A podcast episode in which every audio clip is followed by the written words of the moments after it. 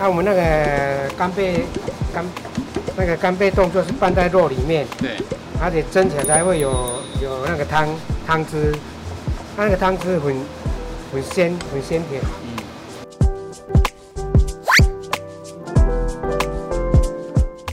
每一个星期会来两趟冰砖，来两趟，哎，从从罗从罗东运上来的，这是真材实料做的，它本身是很好的花生下去慢慢煮煮成花生酱。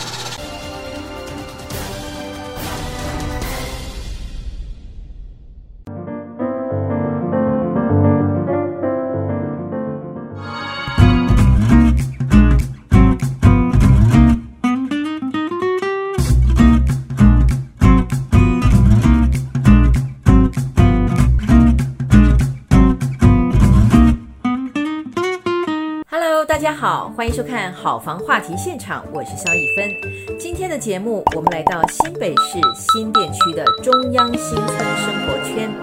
它位在优美的河岸景观旁，小碧潭捷运站带来了商场和人潮。两大居住区块中，中央新村的绿荫规划被称作是新北的民生社区，而在旁边的央北重化区，则是新北市府重要的五星计划之一。在这的生活有哪些后康呢？快跟着我，还有特派员的脚步，一起进入今天的节目吧！Go！中央新村过去大多是国大代表的住所，为了满足在地人的口味，这里开了不少眷村菜或是面食餐馆。其中有一家杨师傅上海点心，它的干贝汤包汤汁鲜美，被当地里长称赞媲美国际等级。另外还有花素蒸饺、红烧牛肉面，都是每天现做熬煮。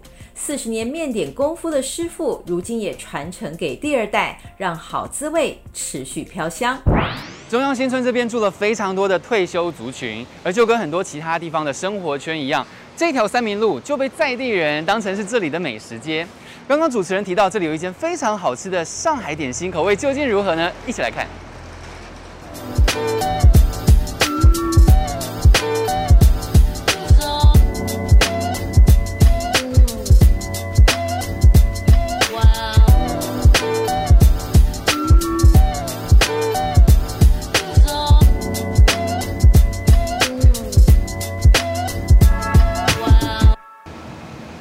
就是花束蒸饺，里面是包青冈菜还有香菇。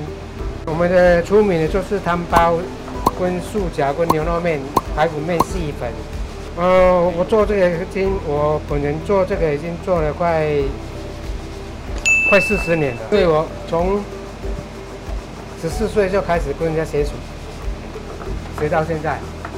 就是做这种面食。对对对对，十四岁就开始跟人家。去学徒，那学学在当人家的店长，当一当再来再来新店自己开店。啊。那新店在这边已经开了，在这边已经做了二十几年，二十二年了。我们学的方式是，那我们后来我再自己慢慢的去去改去去改进。嗯。没有像以前我们学的那个，以前我们学的那时候有包一些那个。什么豆干啊，还有那个冬粉啊，我现在没有了。我现在就是纯粹用那个青冈菜还有香菇。对。对，这样子。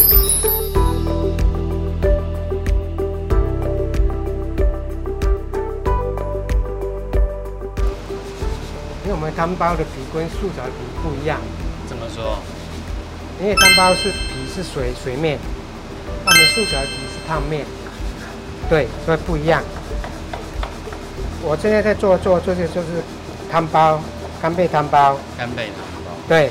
你有把它捏几折吗？哎，这个手法。就是差不多，差不多十九折、二十折，差不多十九、二十。因为我们我这个我们的肉都是自己自己搅的，我没有叫人家搅，因为我的绞肉我们都是自己绞。嗯。就是每天那个市长送肉来，让我们自己夹。那要拿捏它的口味的话，你是瘦瘦跟肥的比例是哪一个比较多？嗯，有啊，我们有比例呀、啊，瘦肉有比例呀、啊，跟肥肉有比例呀、啊。对。对啊，啊然后，啊我们那个干贝干那个干贝冻就是拌在肉里面。对。而且蒸起来才会有有那个汤汤汁，它那个汤汁很很鲜很鲜甜。嗯，因为有干贝在那边，而且我们那个干贝冻一定要熬的差不多六个小时。先把干贝熬六个小时。对对对，才去那个渣。对。渣渣去掉，留那个汤，留那个汤的汤。留那个汤汁，很精华的意思。对对对对对对对对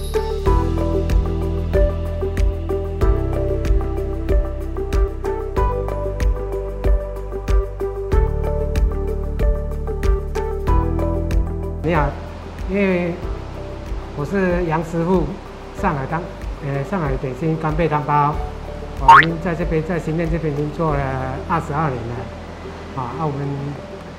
就是汤包都是纯手工，皮薄皮薄馅多，啊，啊素饺是也都是真材实料，那个食材食料那个都是用青江菜、香菇啊，啊，而且我们汤包的肉都是用当天那个温体猪来，我们都我们都是用自己绞的肉，啊，啊，然后那个冻啊，就是用猪脚下去跟那个干贝下去熬，熬了差不多六个小时。把那个猪脚那个渣渣，还有干贝那个渣渣去掉，留那个汤汁，然后再拌在绞肉里面，啊，那个汤包才有一点汤，那个汤是很很鲜很鲜甜的一个味道，而且会吃起来又不会腻，而且要弄一点酱汁下去，这样比较好吃。我们的面是跟外面那个面不一样，因为我们的面是鸡蛋面。吃起来会 Q Q 的，而且我们那个牛肉是用牛腩，用等级的牛肉，而且吃起来又很嫩，啊，啊那个汤啊，我们那个汤都是用大骨头汤下去熬熬熬那个汤，而且那个用那个陶锅下去炖炖的那个牛肉炖差不多两个两个多小时，哎，而且其实那个里面那个渣渣是蔬菜，那个就是蔬菜下去熬的配料。我们的配料的下去熬，才有点喝起来那个汤很清很清淡，不会很油，而且又很很很香甜的味道。诶，那时候我是没有没有想说要来去新店开厂，就是以前我在在台北市那边当那个人家的店长，当了超过十年的店长，啊、后来就。我老婆想说要自己开店，啊，后来才来这新店这边找，啊，来找到找到这边，他就开始做到现在，已经八十九年开始来这边就开始做。那时候我们我刚来这边的时候，我们是我们两夫妻，啊，还有请两个两个员工，哦，这样，啊，后来就陆续没有，现在就换换我儿子要接承，要当然要来接承。我大概是从我国中毕业开开始，慢慢的接触到餐饮这一块东西。这一方面，我小的时候就收收碗啊，然后就看爸爸这样子每天这样忙来忙忙去啊，应该算是慢慢做出兴趣吧。我觉得。的现在的话，就是我慢慢的学，就是我也不会急着说，我想要赶快做出什么样的成绩出来。我就是跟在我爸爸的旁边，能够学到什么东西，或者是我将来想要做出什么样的改变。我觉得其实做每餐饮的每个都是不容易啊，对啊，就是可能早早上的时候，大家可能都还在睡觉的时候，我们可能就要起来到市场去挑菜，然后再到。店里开始备料，然后一直做，忙到十一点的时候，开始客人陆陆续续的进来，这样子。然后晚上的时候收摊也收的比人家晚。我觉得做餐饮这块是还蛮辛苦。这边外省人比较多，因为他这边是公公务人员，大大部分都是外省人。因为台台湾人比较，现在台湾人也是吃我们这种的蛮多的，都习惯了，因为。大部分我都有尽量的改良，改良多和那个大众化，哦，和个和个人的口味，还有年轻人的口味这样。因为不然我们以前在写的话，是它的味道是很重的，很重重很重口味。它现在现在人是比较保持比较健康，要少油、少盐、少甜那个，而且现在我们都都是用那个没有加什么那个天然的那个，我这我们这都是天然的那个下去熬的。大家好，因为我在新店这边是杨师傅美食，诶，上海点心干贝汤包，啊，希望大家客人啊来吃了我们的招牌汤包，还有跟牛肉面、跟素饺，还有油豆腐细粉，这都是我们的招牌，好，希望能大家都吃的习惯。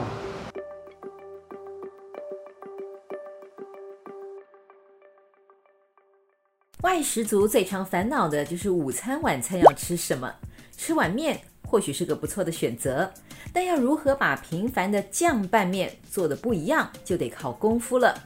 接着，我们要为您介绍这一间潘老板的酱拌面。它除了有黄金比例的酱料配方，还加入了增添香气的香菇汁，让干面的口味层次是更加的丰富。而除了咸食呢，还有从宜兰罗东雪花冰名店独家供应的冰砖。吃完饭来碗香浓的雪花冰。可是非常的享受呢。Hello，欢迎来到河谷味酱拌面，请问你们要吃什么呢？老板可以来给我们一个呃麻酱面吗？OK，没问题。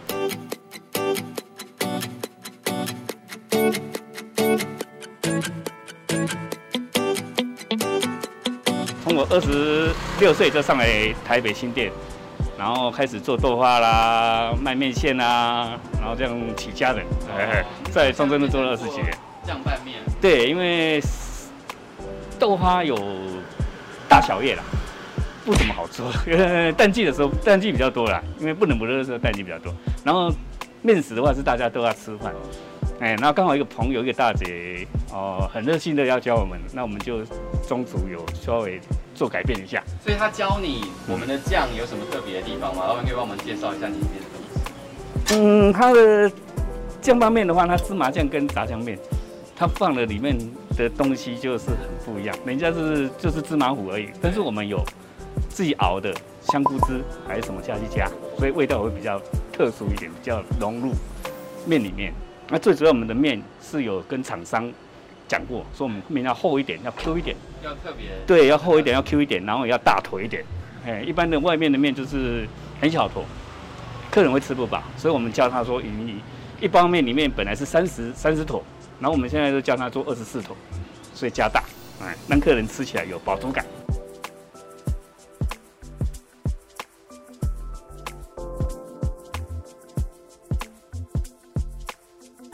在头东夜市，它的知名度非常高，生意非常好。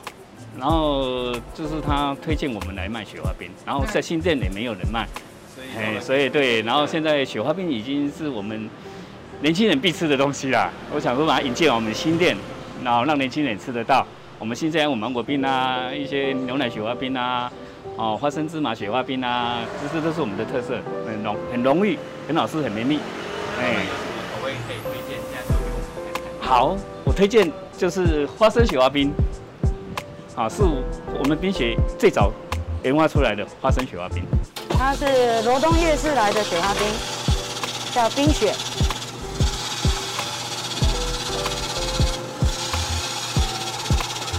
每一个星期会来两趟冰砖，来两趟。哎，从从罗从罗东运上来的，这是真材实料做的。它本身是很好的花生，它去慢慢煮煮成花生酱，然后再去用制冰机把它做成一个冰砖。哎，所以它非常容易，非常好吃，非常绵密。呃，因为亲戚嘛，我表哥，然后我去常去他店里跟他聊天啊，然后讲一看到的东西吃起来又好吃。对。然后生意又好很好，然后就表哥就推荐我来新店卖看看，哎，结果一卖下来就不错，反应很好，然后就是像有，这样慢慢的让我们在这里打下基础，是这样。对。那老板，你刚刚有特别介绍一下我们这个还是特殊的雪花酥鸡，对，所以我们看起来它的那个颗粒是更细，对，更绵，对，因为这是这个是。调的那个刀片不一样，拿这个微调的刀片，对，所以让冰可以让粗细可以让在我们控制之间。对对对。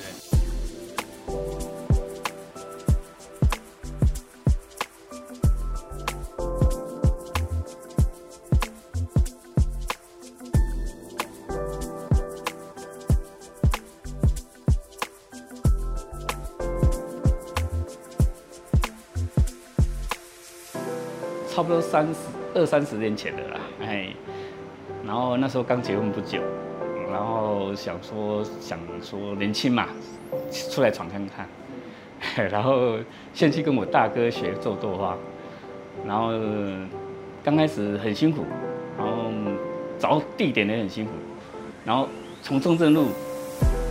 北新路路口那边一一间一间问，问到最后是摆路边摊，在中正路两百二十号那边摆路边摊，一摆就二十几元。然后刚开始就是卖豆花啦，卖烧仙草之类的东西，然后慢慢被我们卖了卖出知名度了，差不多在那边也做了二十七年。然后谁知道后来我们那个房东，博爱街的房东，一楼我们的仓库厨房，他因为老公中风嘛。急需要，只需要花钱，然后想把那个一楼的房子卖掉，然后限我们两个月内搬走。那时候真的是头大，然后找真的找要找一楼的，然后过我们工作室够大的找不到，一直找不到，然后最后很迫不及待的搬到民族路一百八十一号，那边差不多做了一年半，然后因为疫情的关系，然后那边都靠一些学生嘛，哦，护专的学生来消费，结果疫情开始，他们没办法出来消费。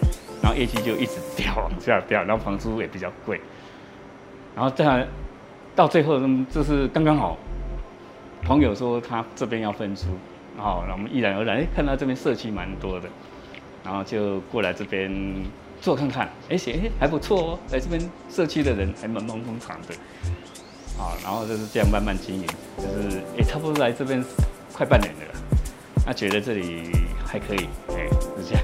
说实在，刚开始有一点害怕，觉得说，哎，这个东西我是外行人，从来没有碰过。啊，其实你去接触了以后，就觉得，哎，这个比豆花还要轻松，因为豆花扛重，我的腰都已经长骨刺了，哎，所以说转个行也不错。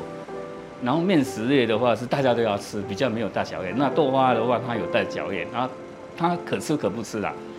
然后饭一定要吃，哎，结果做下来，哎，比豆花还要轻松，然后营业额也比较高，哎，那一来二来说，哎。也有这个兴趣的，本身就喜欢说来做吃的啦什么的那个兴趣，哎，然后就就就不远的就很有缘分的踏入这一行了，应该也是环境自就是缘分嘛，自然而然就是说机会来了就是把握住，哎，然后缘分刚好就是跟我那两个师傅都很有缘，就是这样，跟我那个大嘴跟我那个表哥都很有缘，那他们也欣然的愿意教我，啊啊很乐意的教我。然后帮我帮我把事业完成这样子，对，很感谢他们。当然的啦，因为巷子里面总是过路客比较少，但是这边的住家真的蛮多的，而且是还蛮捧场的。所以说这是蛋黄区，说实在，中正路这也算一个蛋黄区。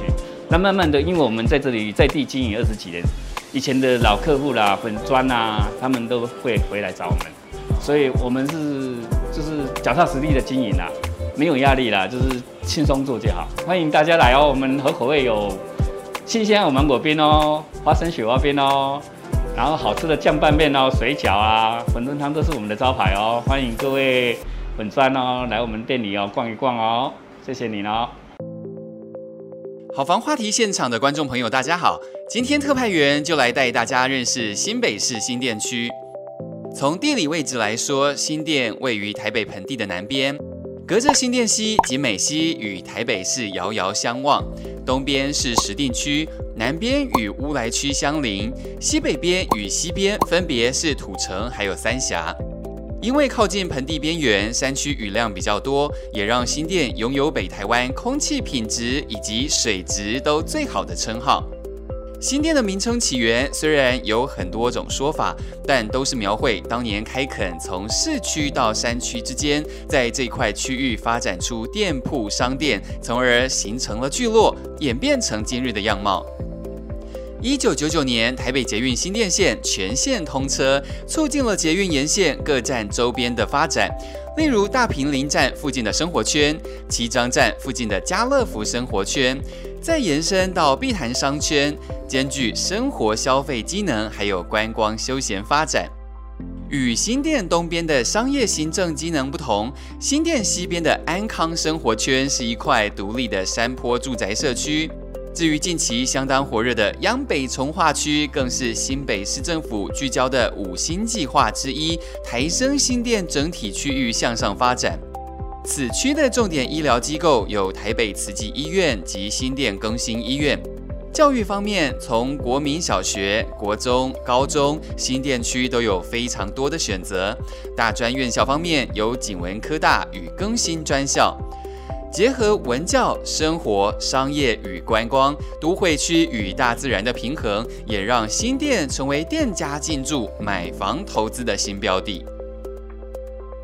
中央新村位在捷运小碧潭站旁，不只有新店最大的美食广场，北欧连锁家具卖场也在这里设置全台首家的合景餐厅，是许多人的假日好去处。不过，一旁的百福里却是闹中取静的小巧住宅区。在里长林燕玲的规划和维护下，居民共同美化居住环境，参与活动，维系感情。林燕玲更有里长姐的称号，因为她总是热心地解决居民大小事。各位乡亲，大家好，我是新店区百福里的里长林燕玲，欢迎大家来到百福里。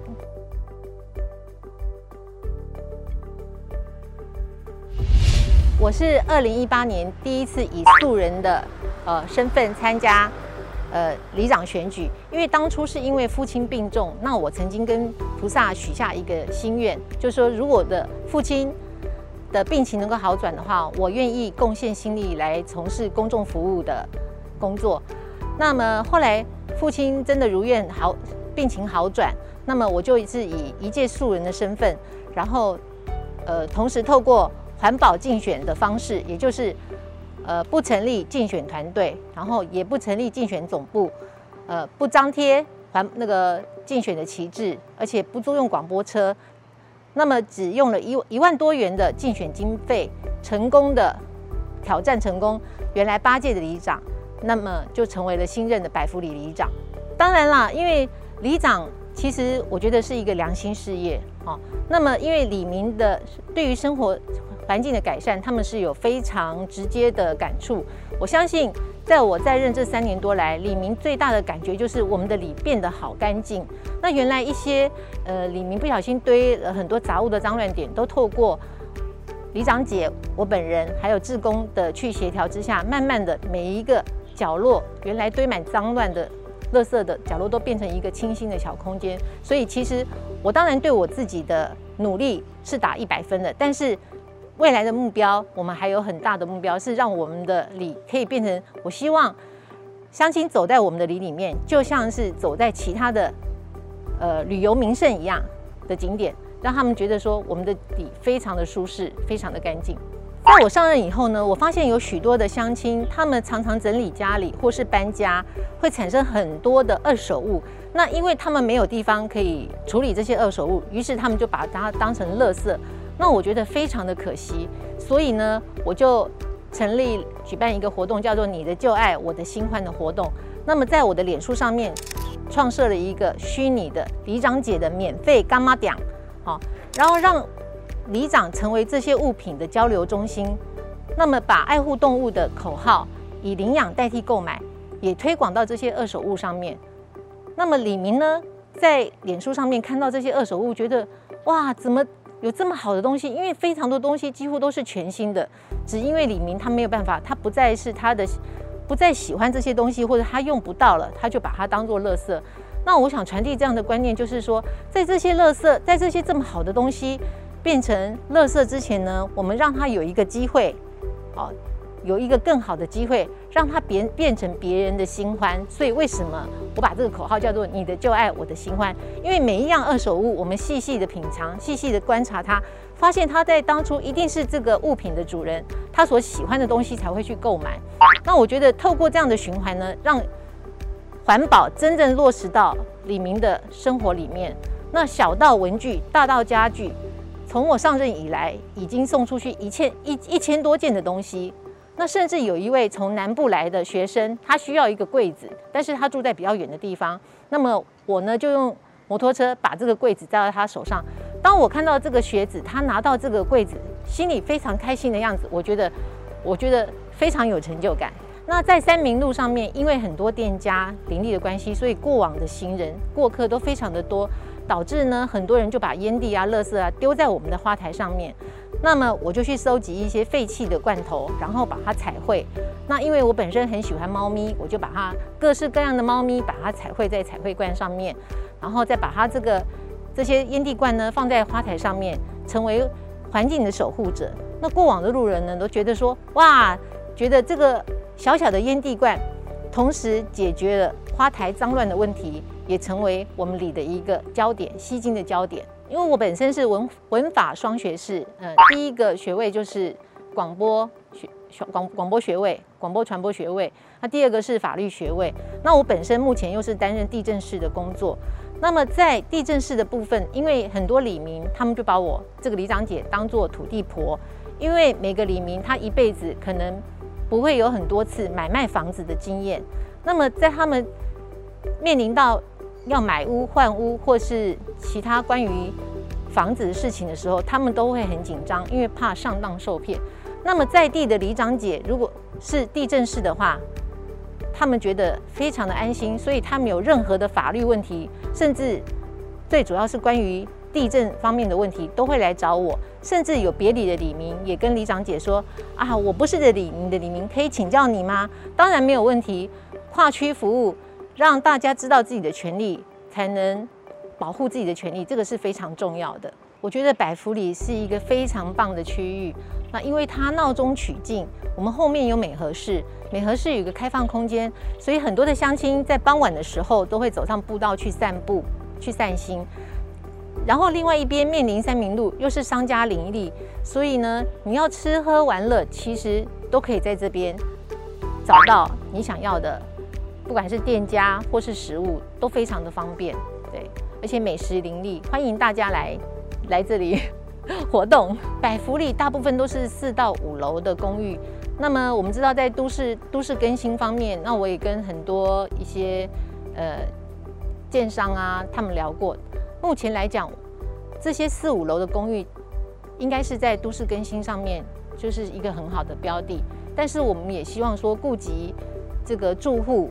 还有建商的双方的利益是希望能够达到双赢的效果，所以如果有建商来洽谈的话，我也很开心可以当做中间的中介者，然后给李明很好的很好的资讯，让他们可以做一个资商的管道。我相信我们百福里应该是未来都市更新很很好的标的。作为新店区第一个重划区，中央新村从一九六零年代规划为早期国大代表的聚居地。棋盘式的道路，丰富的绿地，成为优质的文教住宅社区。而近年新北市府推出的闪耀五星开发案，也让许多建商纷纷进驻央北重划区，建起各式房型豪宅。接着，让我们一起拜访在地专家，分析新店中央新村生活圈的购物条件。Hello，大家好，我是永信房屋新店区店长，我叫林义谦，很高兴这次能帮大家介绍那个中央新村的一个规划。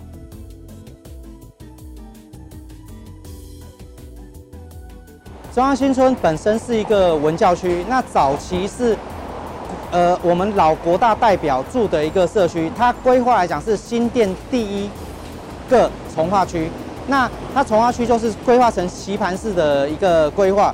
啊，早期全部都是一二层楼的透天，那土地全部都是五十七平。那直到现在最近来讲的话，它慢慢陆续，呃，因为五十七平可以做改建，所以慢慢就改变成。呃，有华夏的形态，有大楼的形态，哦，大概是这样。那居住在这边人口大部分都是呃公教人员、文教区人员，类似这样子。我们讲到小碧潭来讲的话，以最近大家知道会来小碧潭，就是我们的那个 IKEA，哦，IKEA 的进驻。那 IKEA 进驻以后，那带动了整个这边的商城的发展，所以很多一呃，就是很多很多很多消费者都会来 IKEA 吃完饭。那吃完饭以后来逛一下 IKEA，逛完以后，因为我们小碧潭是连接到呃这边有那个河堤的一个公园，所以他们吃完饭以后会连接到走到河堤公园，然后借脚踏车，整个度过这边的一天的一个生活。那以小碧潭发展来讲的话，它食衣住行娱乐都非常方便。像吃东西的话，那很多人都会在庄呃我们叫庄路一三三巷里面有很多知名的一些餐厅，比如说山东小吃馆。好，这是大家常去吃的。那呃呃，买购物买东西的话，他可能会去 IKEA 去去买东西，因为那边很好逛。基本上一整天你可以耗到那边。那住的话，因为这边的住宅大楼，呃，讲实在话都非常的，呃，都非常知名。比如说我们所讲的美和市，哦，美和市，我想大家都应该很清楚。要不然就是如果你要悠闲环境的话，就是中央新村的一个华夏，哦，因为它棋盘式规划，所以每个案子都是闹中取静。那如果讲到最新的话，就是央北从化区。那央北从化区里面的建案，你要的什么房子都有，两房到四房全部都有，而且又是新房子。所以，如果你要选择小碧潭，你要住的话，你什么样类型的房子都有。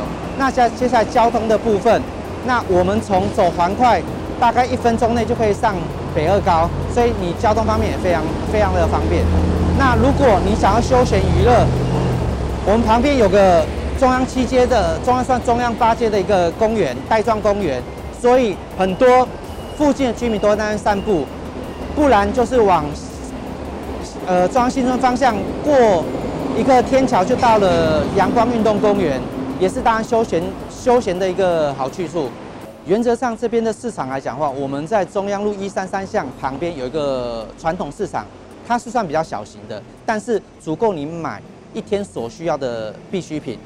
如果你想要去新颖点、新颖一点的商店的话，那在中央五街跟四街的中间有一个全年福利社。那全年福利社基本上你也可以购买您想要的一些一些东西。好，那学区的部分，那这边的学区属于中正国小。那中正国小是我们新店最久的学校，哦，算历史传统悠久。那学区校风也都不错，所以如果你要选择国小，你可以选择中正国小。基本上会购买中央新村的族群，我们我们会分，我们基本上来讲都是主管阶级以上的族群。因为这边的规划原则上都是以三房以上产品为主，所以我们来买的，我们成交客户包括呃高科技的人士，然后医生、会计师以及公教公教人员等等，类似这些族群会来中央新村来购买。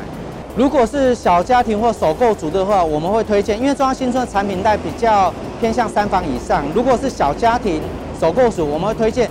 美和市或未来的央北重划区，因为那边的产品比较多样化。比如说，你要找首购族的预算没这么多，有套房，美和市有套房可以选，那两房可以选择，哦，等等之类的。所以我建议，如果是首购族或小家庭，可以选择美和市或央北重划区。呃，原则上央北从化区是呃我们政府极力去推荐的一个从化区。那里面的建商非常多，全部都是知名建商。对，那它销量来讲的话，它因为它不是一次全部推案，它是慢慢的去推案。那基本上来讲，现在应该是推到第四期了。好，从第一期到第四期，它的它的案件几乎每一个案场只要有推，只要有在卖，全部都可定了。那价格部分来讲，从早期的五十几万到六十几万，到现在的七十几万，所以基本上它卖得非常好。呃，央北从化区来讲，它规划比较是在两房到四房，它没有比较大平数的。比如说，我所谓大平数，就是比较在推荐在七十平以上的，因为呃，它是基本上它的概念就是让小家庭或换屋客哦，或呃想要进驻央北从化区的客群去住，所以它推推的房子比较没有大平数的房子。如果你喜欢安静。闹中取静，然后又单纯的，我们推荐找中央新村的房子。如果你喜欢社区有公社，比如说有泳池，然后有健身房，然后有一个很就是休闲的一个空间的话，我会推荐买美和市。好，如果你喜欢新一点的房子，那就是央北重划区。